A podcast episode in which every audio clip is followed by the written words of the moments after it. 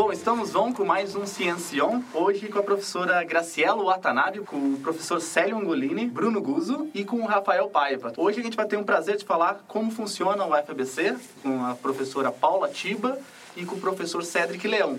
Vamos começar com a professora Paula Tiba, que é pró-reitora de graduação aqui da UFABC. Primeiro, muito, muito obrigado mesmo por ter participado e vindo dar essas informações. A intenção do nosso podcast é lançar esse, esse áudio na, na semana de integração aqui dos alunos para ajudar a esclarecer algumas dúvidas. É, bom dia. Bom dia, obrigada pelo convite. Paula, a primeira a parte do nosso podcast, que a gente chama de cabeça, é a gente tenta entender o pesquisador como a, o histórico dele, o que está fora do currículo. Eu queria que você contasse um pouquinho da sua história para a gente, de onde você vem, é, escola pública ou privada, o que, como você decidiu o seu curso? É, eu sou descendente de japonês, italiano, português, é uma mistura na minha família. sou brasileira, né? Mas sempre tenho esse puxadinho para o japa, então... Eu estudei grande parte da minha formação na escola particular e uma parte na pública. Não sei se vocês lembram, na década de 90, crise governo Collor e tal, foi bem complicado.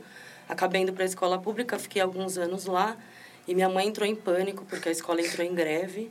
E aí aquela coisa, ah, minha filha não vai formar, é, então vamos mudar ela de escola. Acabei indo para uma escola bem de bairro, assim, para terminar é, o, o, colégio, né? Para depois, porque ficava aquela preocupação, ah, assim ela não vai conseguir entrar nunca numa universidade e tal. É, então, o colegial acabei fazendo numa privada mesmo. Escolhi fazer biomedicina, que foi o curso de graduação em qual me formei, meio que é, eu queria o seguinte, eu quero ser cientista. Eu achava que para ser cientista, aquele de tubos de ensaio e tal, você tinha que fazer medicina. E aí, já fazendo cursinho, me falaram, não, na verdade tem esse curso, chama biomedicina, legal e tal.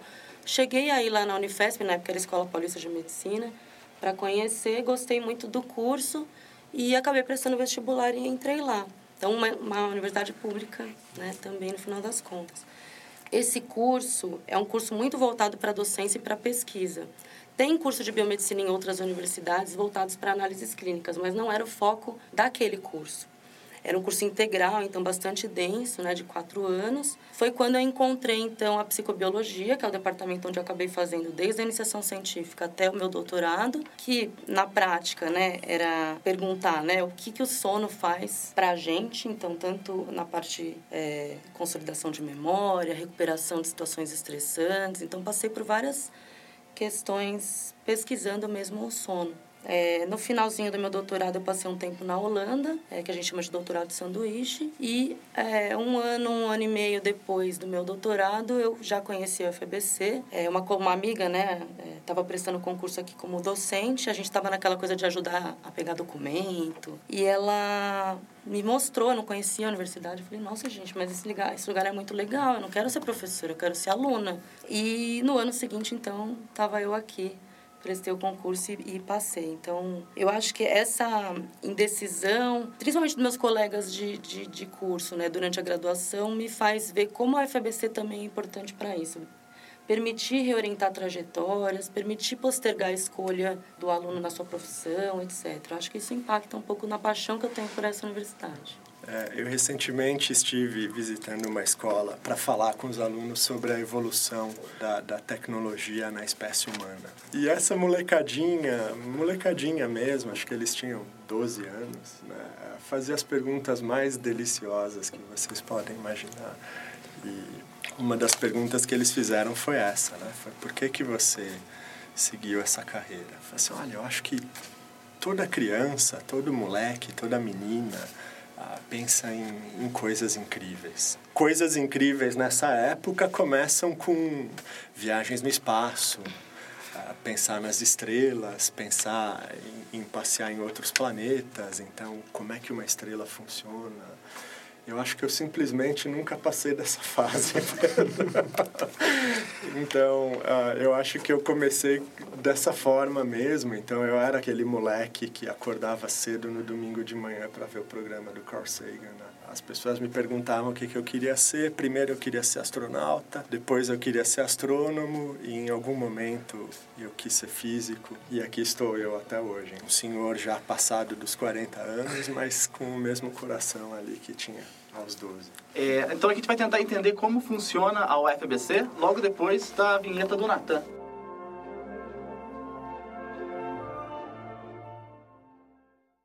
Science and Technology.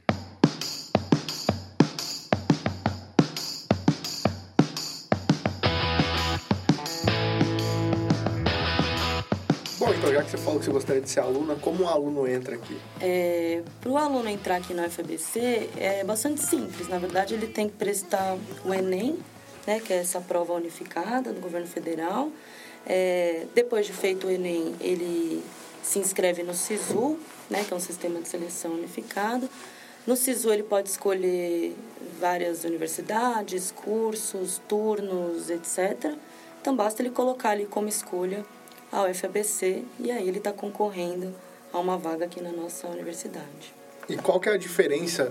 Você falou que você gostou muito do nosso projeto pedagógico e qual que é a diferença entre esse projeto e uma universidade tradicional que a gente tem aqui?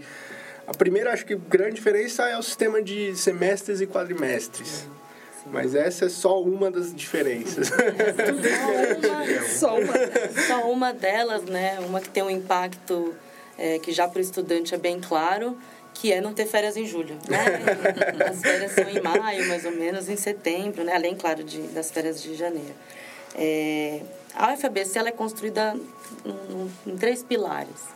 Né? Então, acho que o primeiro deles é a inclusão social. A UFABC, desde a sua criação, ela tem reserva de vaga para alunos oriundos da escola pública. Depois da criação da UFABC, é que foi criada a lei de cotas. Né? Então, a UFABC já foi criada com essa ideia. A UFABC tem uma pró-reitoria de políticas afirmativas, isso é incomum. A gente não vê isso em outras universidades. Então, isso mostra realmente esse foco na UFABC é, para as políticas afirmativas e para a inclusão social. É, ela também tem um foco importante na excelência, mas isso eu não diga, diria que destaca, porque eu não consigo ver uma universidade que não busca a excelência. Mas tem um exemplo que acho que a gente pode falar mais um pouquinho depois, mas é de focar na pesquisa científica e fornecer isso para os estudantes logo no ingresso. Então, isso também em busca da excelência e demonstrando para os estudantes quanto isso é importante na formação deles. Mas o que realmente, realmente faz a UFABC bem diferente e que destaca é a interdisciplinaridade. Né?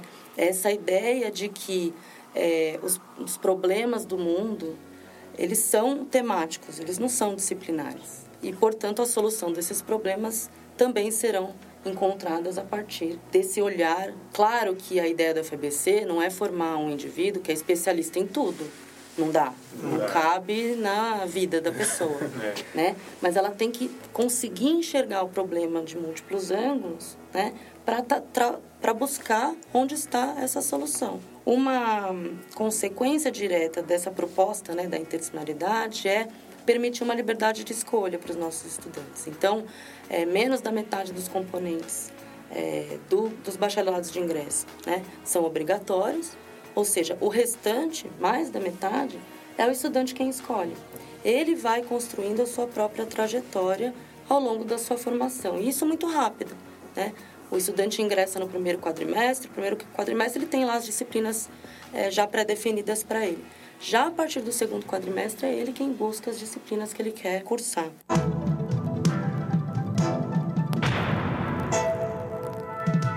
Mais um, um aspecto importante do nosso projeto que garante a interdisciplinaridade e também o aproveitamento dos componentes cursados é uh, o desenho dos nossos projetos. Todos os cursos da FABC têm o seguinte desenho: uma parte dos componentes são obrigatórios, uma parte deles são de opção limitada, então a opção limitada é uma lista de componentes que o estudante escolhe dentro daqueles qual que ele quer cursar e uma parte de componentes livres. O que são os componentes livres? Qualquer, absolutamente qualquer componente que ele cursar dentro ou fora da FABC.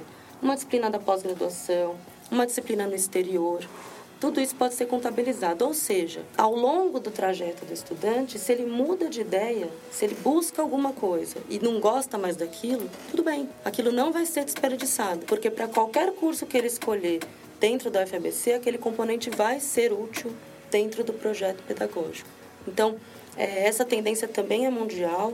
Você vê, por exemplo, é, na Europa, toda a mobilidade que existe entre os países, entre os estudantes lá, é baseada no princípio de que o que você cursa num país tem que ser aproveitado no outro, senão isso não funciona, né? E aqui a, a, o Brasil ainda é um pouco incipiente nisso. A gente vê muita dificuldade do estudante que sai de uma instituição e vai para outra aproveitar aqueles componentes, às vezes dentro da mesma instituição. Ele muda de curso, ah, joga tudo fora, presta começa. vestibular de novo, começa tudo de novo.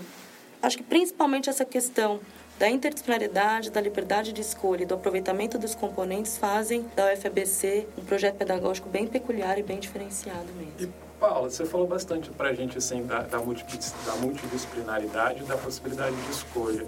E como que é? Que isso é um pouco diferente aqui também na UFABC. O aluno, quando ele entra, ele já não entra no curso que ele vai fazer. Ele faz um básico e depois ele escolhe isso. Como que funciona? A única coisa que o, que o aluno tem que escolher no ingresso, né, lá no SISU, é se ele tem alguma afinidade maior com ciência e tecnologia ou com ciências humanidades. E mesmo assim, se ele não tem certeza e entrar em um deles e quiser mudar depois, não tem problema. Né? Esses dois cursos de ingresso, então, então, quando ele for escolher lá no SISU, só vai ter essas duas opções. BCIT, Bacharelado em Ciência e Tecnologia, ou BCH, Bacharelado em Ciência e Humanidade. É, são dois cursos, na verdade, que são bacharelados, né? Então, ele vai se formar, ele vai sair daqui com esse título, né? De bacharel em Ciência e Tecnologia ou em Ciência e Humanidades.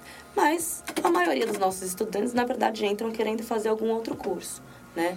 E tudo bem, ele vai, durante a formação dele, em algum dos dois bacharelados interdisciplinares, então eu vou chamar os dois agora de BIs, né, os bacharelados interdisciplinares, durante a formação deles nos BIs, ele já vai cursando esse outro curso que ele quer, que ele escolheu, que é o que a gente chama de cursos de formação específica. Um aluno que entrar na UFABC, ele sai pelo menos com um grau de bacharel de um dos dois BIs. E se ele escolher algum outro curso de formação específica, ele vai sair com dois diplomas. Ele sempre sai pelo menos com um diploma de BI. Então, é um curso básico, é um curso de ingresso, mas é um curso que diploma. Né? Essa também é uma diferença. Existe é, outras universidades que têm o que eles chamam de ABI, que é a Área Básica de Ingresso, que é o ingresso geralzão, mas ele não diploma. Em algum momento, o estudante é obrigado a escolher uma área. Né? Aqui não, na verdade, ele acaba escolhendo se ele quiser ir para algum dos cursos de formação específica.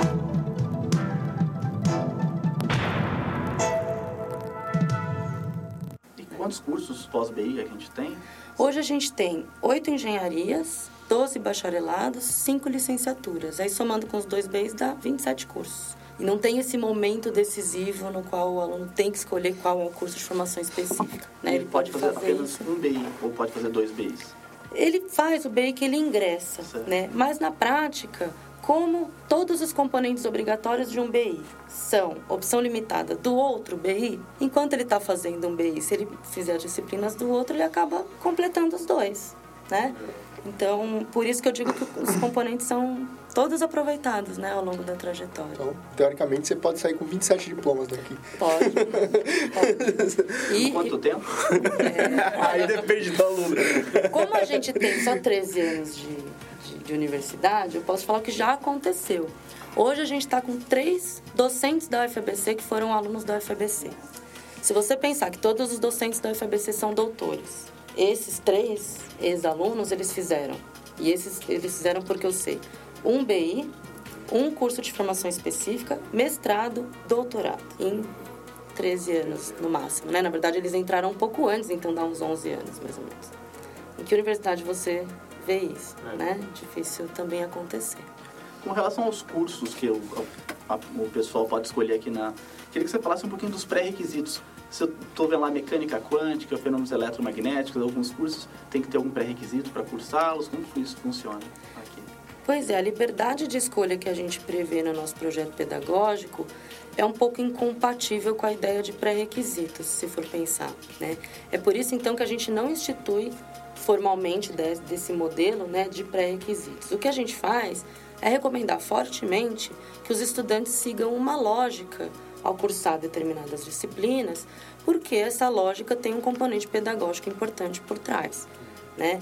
Então a gente entende que é importante cursar determinada disciplina primeiro, depois a outra, depois a outra, mas a gente não obriga o estudante a fazer isso né? Até porque isso engessaria um pouco essa esse trânsito entre as áreas e entre os cursos, né?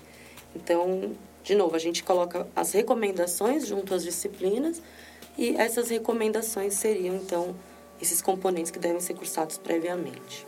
Aqui, mesmo que, que existisse o pré-requisito, ou mesmo que o estudante queira seguir, não, está escrito aqui a recomendação, eu quero seguir direitinho. Então, por exemplo, eu reprovei em bases matemáticas, eu não vou fazer FUV, função de uma variável, enquanto eu não passar em bases matemáticas. Tudo bem, refaça a base matemática, mas, mas vá avançando com os demais componentes que não tem nada a ver com isso. Né? Isso também faz com que ele não fique atrasado no curso por conta desse componente.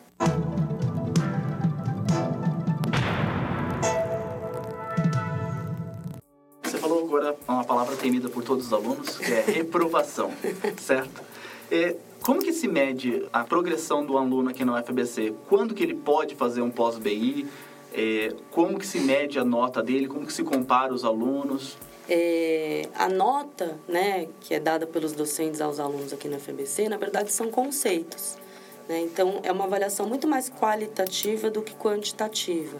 Basicamente, os conceitos vão de A a F, né? Então, A, B, C, acho que todo mundo já está meio acostumado, o que significa, o que, que tem aí de, de, um diferencial importante no FABC? Tem o conceito D, que se eu perguntasse para qualquer leigo na rua, eu falaria, não, D é reprovado. O F, tudo bem, o F é reprovado, ok, mas e o D? Pois é, no D na FABC tem um papel importante, porque a ideia é que a gente apresente a interdisciplinaridade para o estudante, mas não, não obrigue ele a ser bom em tudo, a lidar bem com qualquer conteúdo. A gente sabe que tem algumas afinidades é, para cada indivíduo e peculiaridades da, da própria formação.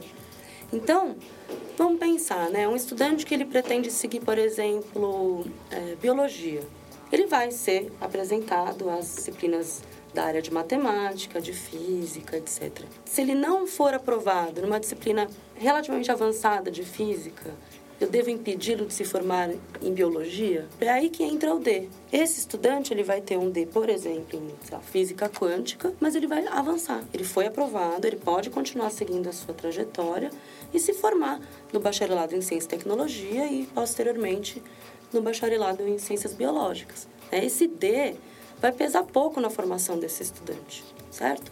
Então, por isso que a gente permite um conceito que, por definição, é insuficiente mas permite que o estudante continue avançando. Então, esse medo da reprovação, e isso é, é clássico, né, no Brasil inteiro. Todo mundo tem medo das físicas e das matemáticas, mesmo aqueles que estão fazendo física e matemática, né?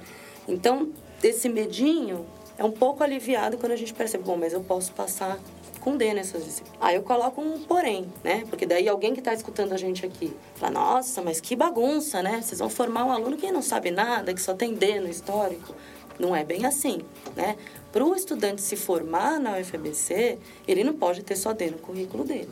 Então, como que a gente faz para medir esse desempenho médio do estudante? A gente criou um coeficiente chamado coeficiente de rendimento, que nada mais é do que uma média ponderada, no qual a gente transforma esses conceitos a, B, C, D, em, em números, né? Então, o A vale 4, o B vale 3, aí o D vale 1. O F não, não conta, porque o F significa que ele tem que refazer o, a disciplina. E a gente faz uma média ponderada, considerando a carga horária das disciplinas. Então, com o CR de um estudante da FABC vai de 0 a 4. Um aluno que tem CR 4, ele só tem A no histórico. Um aluno que tem CR 0, ele só tem F. Um aluno que tem CR 2, ele tem uns Bs, ele tem uns Ds, ele tem uns Cs, pode ter uns As e uns Fs, né? Então, é aí que entra a possibilidade de ter alguns Ds, mas não só Ds.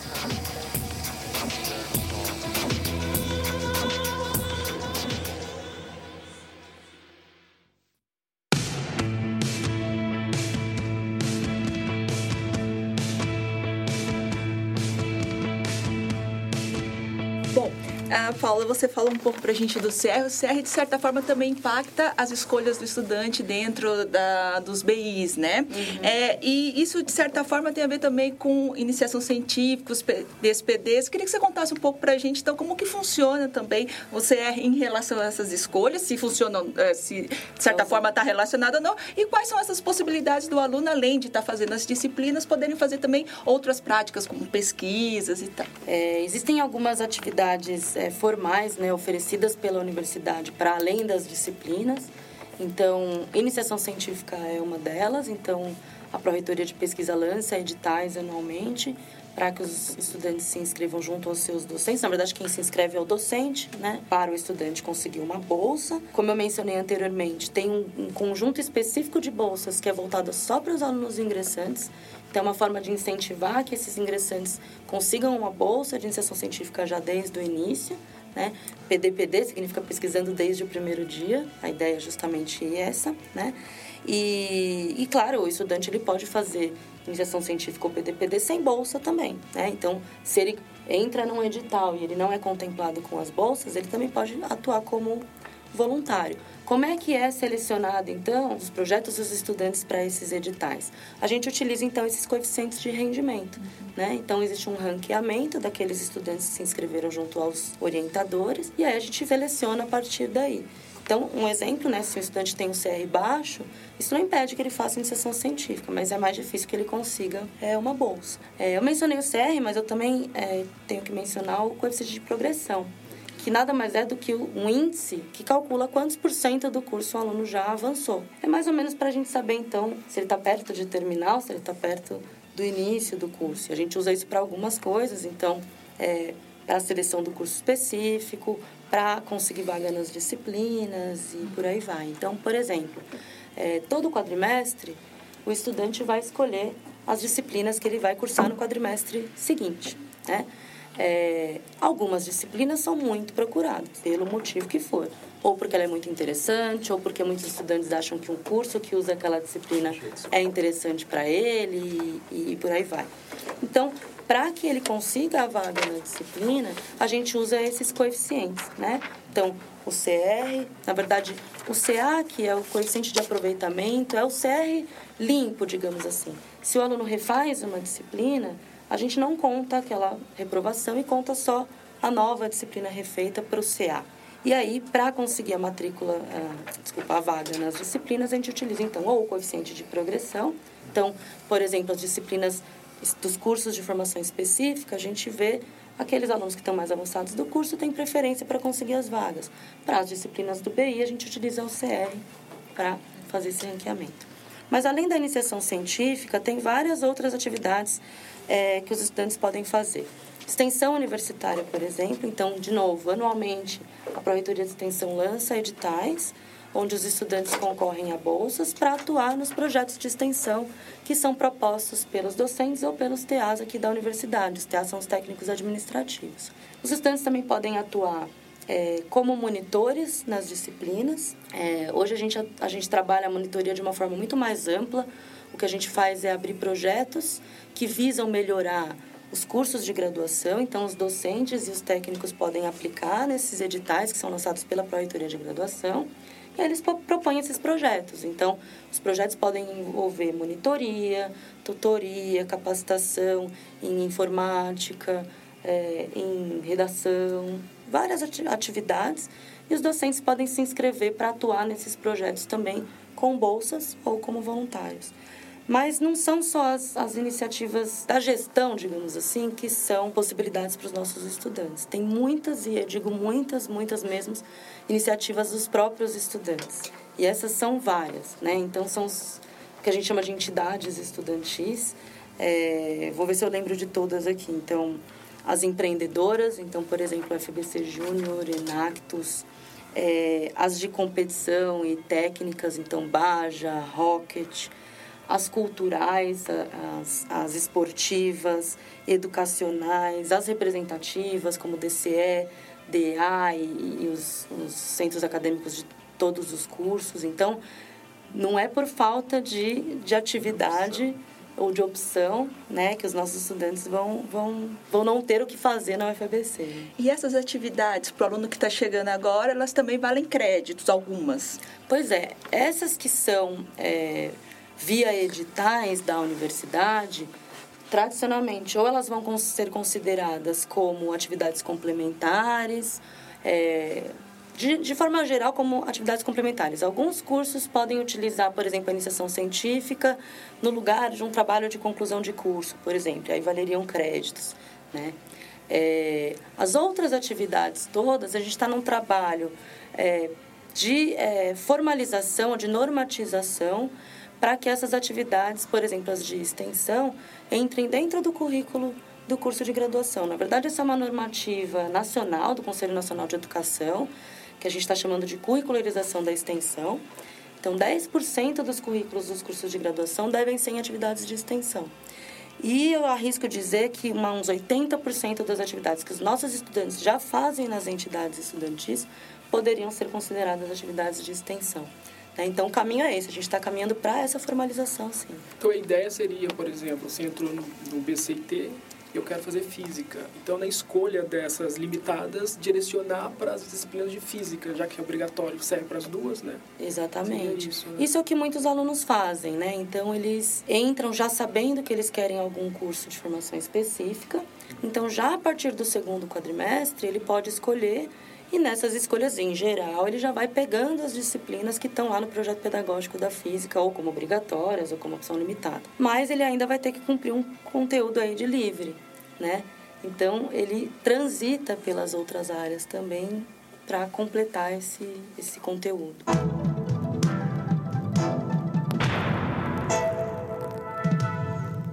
Primeiro quadrimestre é fixo para o grade que já você já chega na UFBC e você já tem uma grade fixa ali do, na... Isso, você não é. escolhe, né? A partir do segundo... Para não falar que, eles, que os alunos não escolhem nada, tem uma coisa que eles escolhem no primeiro quadrimestre, sim, que é se eles querem cursar as disciplinas do primeiro quadrimestre em inglês. Então, a gente está, é, agora nesse momento, né, os nossos ingressantes, eles entram no segundo quadrimestre, é, ou seja, a gente está em abril e as aulas ainda não começaram para os ingressantes, tá? Mas nesse momento, eles estão recebendo e-mails da Prograde dizendo, ó, no seu primeiro quadrimestre, você vai é, se deparar com as seguintes disciplinas. Base matemática, no caso do, BC, do BCIT, por exemplo. Então, bases matemáticas, bases computacionais, base experimental das ciências, bases conceituais da energia. São quatro, na verdade, que vão ser ofertadas em inglês. É, e a gente manda um e-mail para os ingressantes perguntando: vocês querem cursar essas disciplinas em inglês? E aí a gente junta todos aqueles que quiseram e monta então turmas específicas em inglês, das mesmas disciplinas que os demais, né? E aí, a partir do segundo quadrimestre, eles podem escolher, inclusive, outras disciplinas em inglês que também são ofertadas aqui no FBC. E nos dois campi? Nos dois campi a pessoa escolhe, o aluno escolhe no começo qual o campus que ele vai cursar prioritariamente, né? Ou Santo André ou Isso. São Bernardo. Quando o aluno escolhe lá, no, ainda o candidato, né? Escolhe lá no, no SISU, ele escolhe se ele quer fazer o BCIT em Santo André ou em São Bernardo, ou o BCH em São Bernardo. O BCH só tem em São Bernardo. E ele escolhe também se ele quer fazer de manhã ou à noite. Na verdade, são seis escolhas. É, mas isso só vai ser compulsório para o estudante no primeiro quadrimestre. A partir do segundo quadrimestre, ele pode cursar qualquer disciplina em qualquer campus, em qualquer turno. Né? Eu diria de qualquer curso, mas lembrando que, na verdade, a disciplina é da UFBC, então ela é de qualquer curso de qualquer Mas ele tem uma prioridade ali é, na escolha da disciplina. Se eu entrei no turno matutino, estou disputando com a pessoa no turno... Isso, então se houver mais demanda do que vagas, a gente dá preferência para o estudante que ingressou naquele turno, uhum. naquele curso também, né? É, mas, em geral, para os BIs, a gente tem pouca dificuldade de ofertar vaga para todo mundo, porque, afinal de contas, a gente já contabiliza os, as vagas do ingresso. Para os cursos de formação específica é um pouco mais complexo, porque a gente, a princípio, não sabe quais são as disciplinas que os estudantes vão querer fazer. Né? Daí então, entra o CR também, né? Para disputa de, de vagas. Isso, né? exatamente.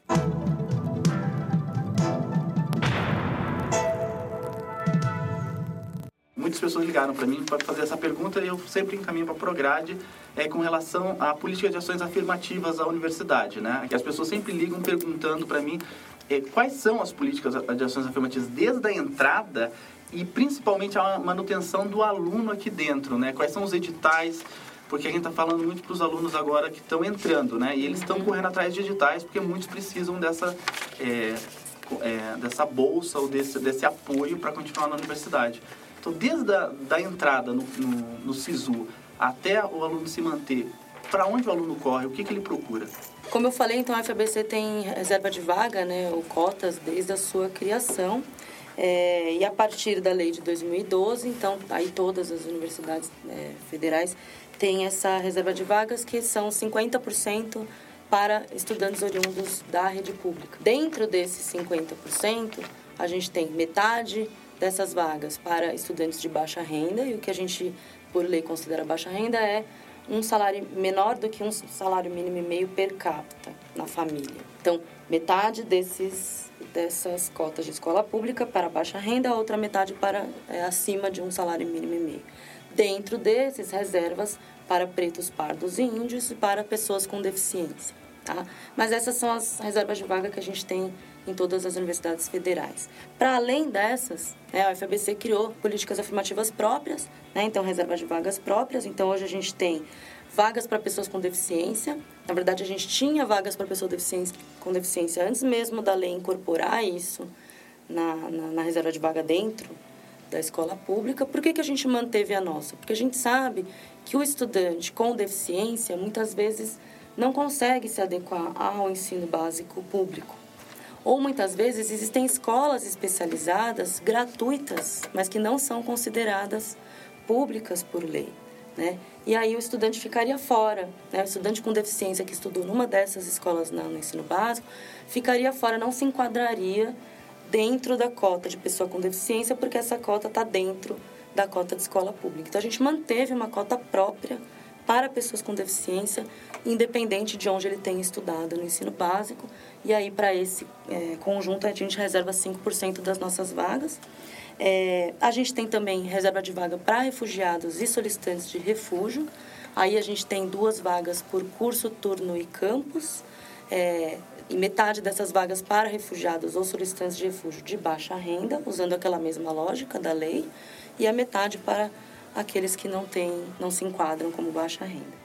Além disso, aprovamos no ano passado a reserva de vaga para pessoas transgênero também aqui na UFBC metade dessas, ah, 1,5% do total é, das vagas, metade dessas para baixa renda, metade para não é, baixa renda. Mas como bem lembrado pelo Pedro, acho que a política afirmativa não é só o ingresso. Né? A gente tem que garantir a permanência, ou pelo menos possibilitar formas de garantir a permanência do estudante aqui na UFBC. Então, é, os programas de inclusão social dependem principalmente de uma verba que vem do governo, né, que é um Programa Nacional para Assistência é, Estudantil, que a gente chama de PNAES. É, é uma verba carimbada, a gente chama, então é uma verba que é direcionada para isso. E a grande parte dessa verba é utilizada para fornecer bolsas permanência, bolsa, bolsa socioeconômica para estudantes de baixa renda, né? Então, existe o auxílio socioeconômico, o auxílio moradia, alimentação e creche para os, para os estudantes de baixa renda ou que se enquadram nessas categorias. Além disso, também prezando a excelência, nós temos uma, é, um auxílio específico para participação em eventos científicos. Então, qualquer estudante, seja de baixa renda ou não, que for participar de um evento científico para apresentar o seu trabalho, ele pode solicitar um auxílio e a universidade é, colabora com é, verba para diária, passagem, etc., para que ele possa, então, participar desse evento. Então, eu, eu necessitando de auxílio, eu tenho que correr, prioritariamente, vou dar uma olhadinha no site, então, da, da Prograde, da PROEC e da PROPS. É, para o auxílio é, relacionado com a baixa renda e os, os, estudantes em vulnerabilidade socioeconômica, a gente tem, como eu tinha falado, uma pró-reitoria específica para ações afirmativas, na verdade, ações afirmativas e assuntos comunitários, é, que é quem lida, então, com a grande parte dessas bolsas que eu mencionei para vocês de condições socioeconômicas. Né? Então, vocês vão encontrar como PROAP essa, essa pró-reitoria. E as outras vão depender dos editais. Então, o edital de monitoria está vinculado à Prograde, o edital de extensão à Pró-Reitoria de Extensão, o edital de iniciação científica à Pró-Reitoria é, de Pesquisa. Né? É, na dúvida, não tem para onde correr, tem um setor dentro da Prograde chamado DEAT, que é a Divisão de Ensino e Aprendizagem Tutorial, que está ali para fazer o acompanhamento pedagógico dos nossos estudantes. Tem dúvida para onde que eu peço as minhas bolsas? Eles podem te ajudar. Tenho dúvida é, qual a disciplina que eu devo pegar nesse quadrimestre? Eles também podem ajudar. Né? Se não for diretamente com eles, eles com certeza sabem encaminhar para onde você deve ir.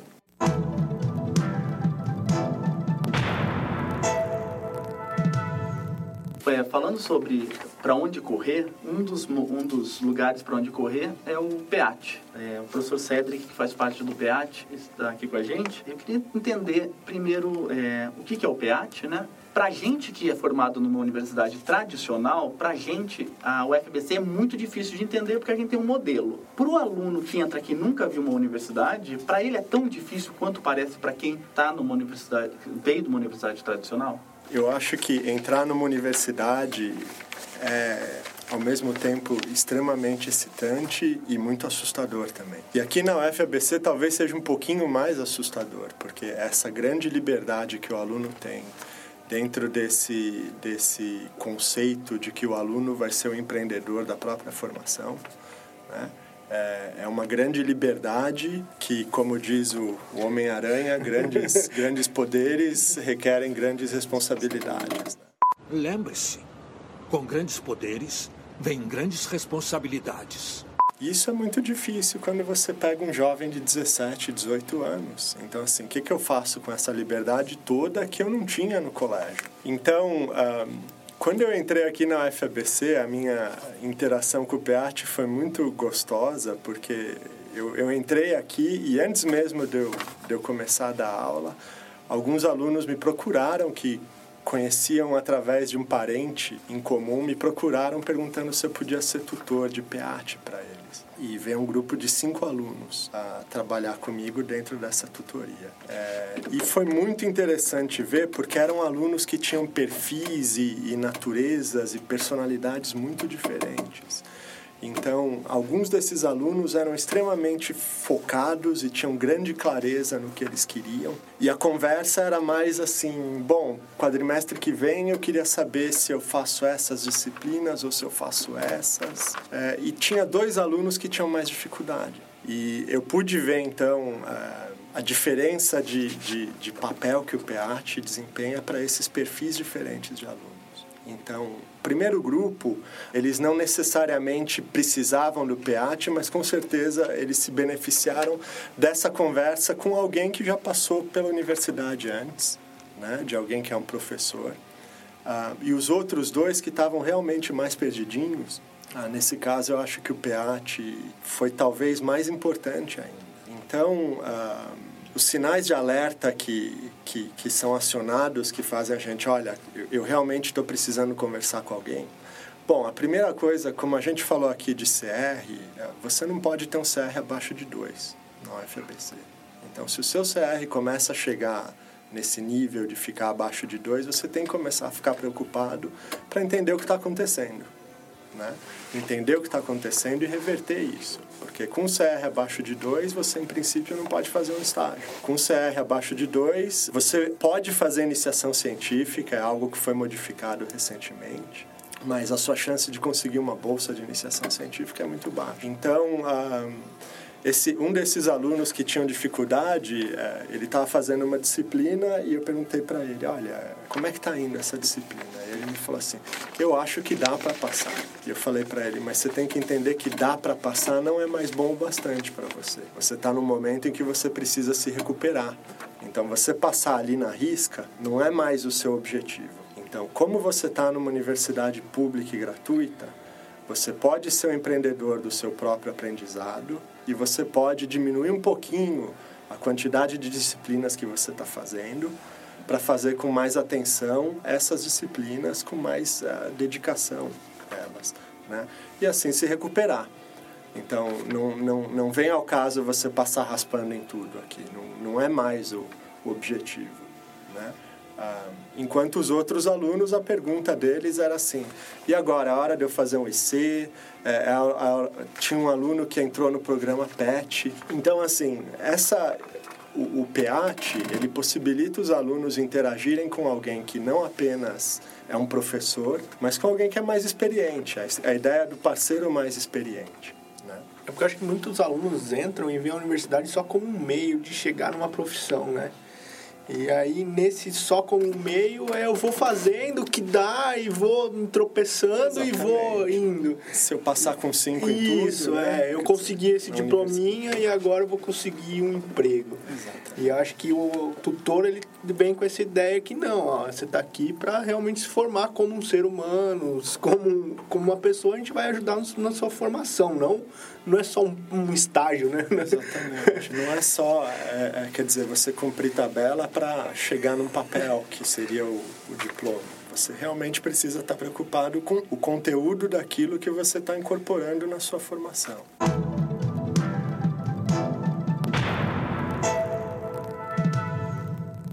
Só queria que você introduzisse o PEAT, chama, é PEAT é Programa de Ensino e Aprendizagem, né? E a pessoa, ela, quando ela entra na universidade, ela entra no site e ela escolhe ali um professor para ser o tutor dela ou ela tem uma reunião geral e lá ela escolhe o tutor? Como que funciona para o aluno ingressante? Ou... O professor pode se dispor uh, voluntariamente, sem ter aluno, mandar um um e-mail ali para a equipe do PEAT e dizer, olha, eu estou disponível, os alunos que precisarem de um tutor podem me procurar e, e, conversar comigo, e aí o seu nome fica ali disponível na base de dados do PEAT. Se o aluno já tiver referências àquele professor, ele já vai procurar aquele professor por conta própria, é, senão quando ele chegar ali no, na, em contato com a equipe do, do PEAT, tá? eles vão apresentar essa lista para o aluno que ele pode escolher, e se o aluno não, não tiver ideia de quem escolher, a equipe vai designar uh, algumas possibilidades, né? com base no que o professor faz e com base nos interesses que o aluno já tem. Então, isso pode facilitar esse casamento. E essa tutoria, ela tem um tempo é, de duração? Ou... Ela tem um tempo de um ano, mas ela pode ser prorrogável por tanto tempo quanto for preciso uma pergunta que a gente não estava na pauta, mas eu, me ocorreu agora. Quase todos os alunos que eu converso, uma base de, de é, que eles buscam de fonte, né, é o FABC Help. Poderia falar alguma coisa o FABC Help? Eu, eu, sei que os professores a gente não tem qualquer contato, a gente não pode nem passar perto de uma tela ligada no FABC Help. Mas os alunos deveriam procurar? Como funciona? É, o, o Help foi uma ferramenta que os alunos construíram. Essa acho que é uma, uma consequência do nosso projeto também, né? Quando você tem liberdade de escolha, a, a instituição é obrigada a ofertar um número muito grande de turmas da mesma disciplina. E aí, com um número grande de turmas, você precisa de muitos professores para ministrar essas disciplinas, e aí você permite que os alunos escolham não só a disciplina, mas também o professor. É, e aí, parte da criação do HELP foi para ajudar os alunos a escolher o professor, mais do que a disciplina. Claro, também tem informações da disciplina lá, mas as informações da disciplina, a princípio, deveriam estar oficialmente disponibilizadas no catálogo de disciplinas, como ementa, bibliografia, objetivos, e ali deveria ser a informação necessária para o estudante fazer a sua escolha. Mas eles utilizam também do Help para é, escolher o professor, né? Isso a gente sabe. Na prática, é complicado o aluno ficar escolhendo muito tempo com o professor, porque é, é inevitável que ele passe por determinadas disciplinas que vão ser as obrigatórias. E ele vai ficar aqui fazendo loteria de professor até quando? Né? A disciplina é obrigatória, tem que, se, tem que passar, tem que, tem que cursar. Então, é, até um pouco para evitar essa loteria de professor, a gente, todo, todo estudante da FABC, depois de feita a matrícula, depois de começar as aulas, inclusive, ele pode desistir até duas disciplinas por quadrimestre, que é o que a gente chama de cancelamento. Isso acho que faz parte do nosso projeto pedagógico, porque a partir do momento que eu falo assim, ó, pode experimentar, né? Seja livre na sua trajetória. Aí ele escolhe uma disciplina, ele chega lá e ele descobre que não é bem aquilo que ele tinha entendido pela ementa, ou então ele percebe que ele tinha pego seis disciplinas e uma delas vai ser muito exigente, ele não vai dar conta, etc. Ele cancela e qual que é o objetivo? Que ele cancele e não volte mais para aquela disciplina, porque afinal de contas está resolvido o problema, né? Então, o aluno pode cancelar duas vezes por quadrimestre, mas ele não pode cancelar de novo uma disciplina que ele já cancelou no passado.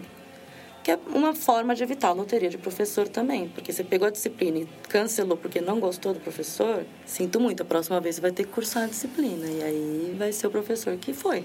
Eu acho que o FABC Help, com certeza, ele tem uma parte que é muito útil, mas o que eu costumo dizer para os alunos é assim, o que você vai encontrar aqui dentro é o que você encontra lá fora.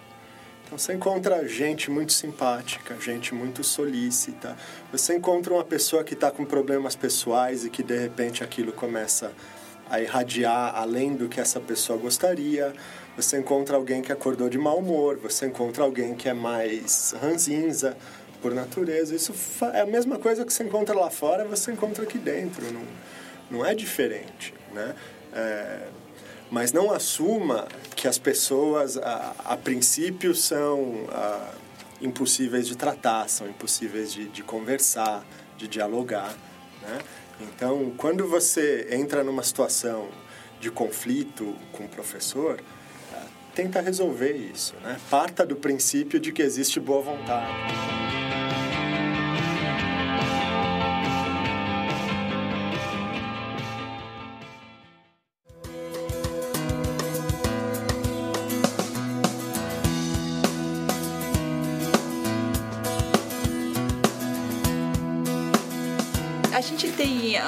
Acho que o Pedro já comentou, mas a gente sempre tenta é, dialogar bastante com os alunos do ensino médio. Então, a gente faz roteiros, com certeza a gente vai fazer um para esse e tal. Como a gente já está meio que acabando, a gente queria que você, se você pudesse deixar um recado para os alunos do ensino médio que estão nesse momento de fazer as suas escolhas, o que você gostaria de deixar para eles como um recado? Próximo aos 18 anos, eu acho que é um momento muito cedo para se escolher o que você quer fazer para o resto da sua vida.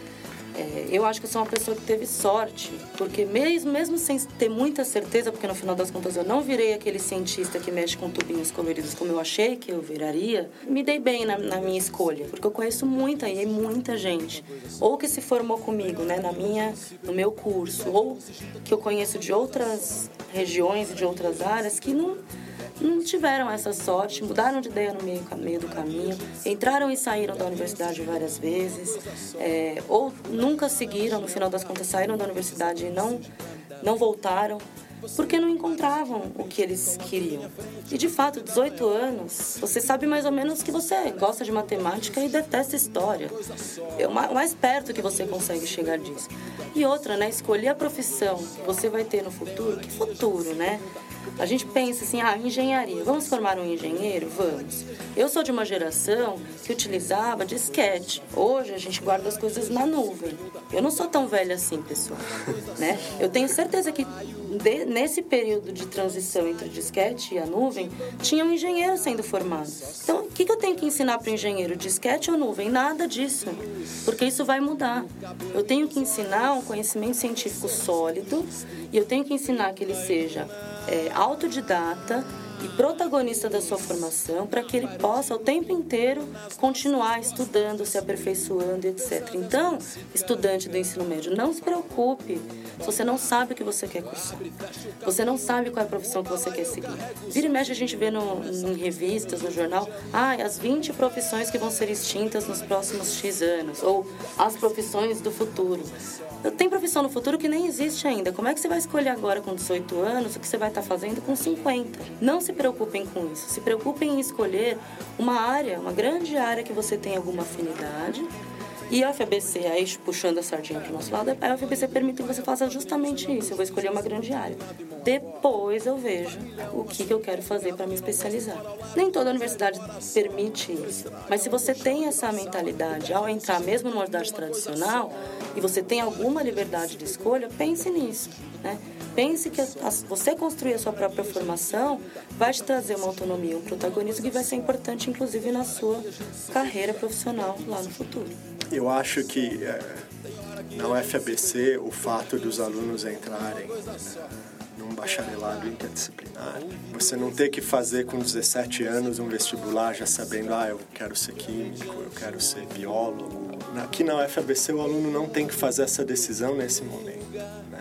Ele vai ingressar aqui, ele vai fazer um bacharelado interdisciplinar. Ele tem tempo para entrar em contato com diversas áreas e ver o que realmente é é interessante para ele. Né? Os alunos podem controlar um pouquinho essa ansiedade, entender que ela é natural, né?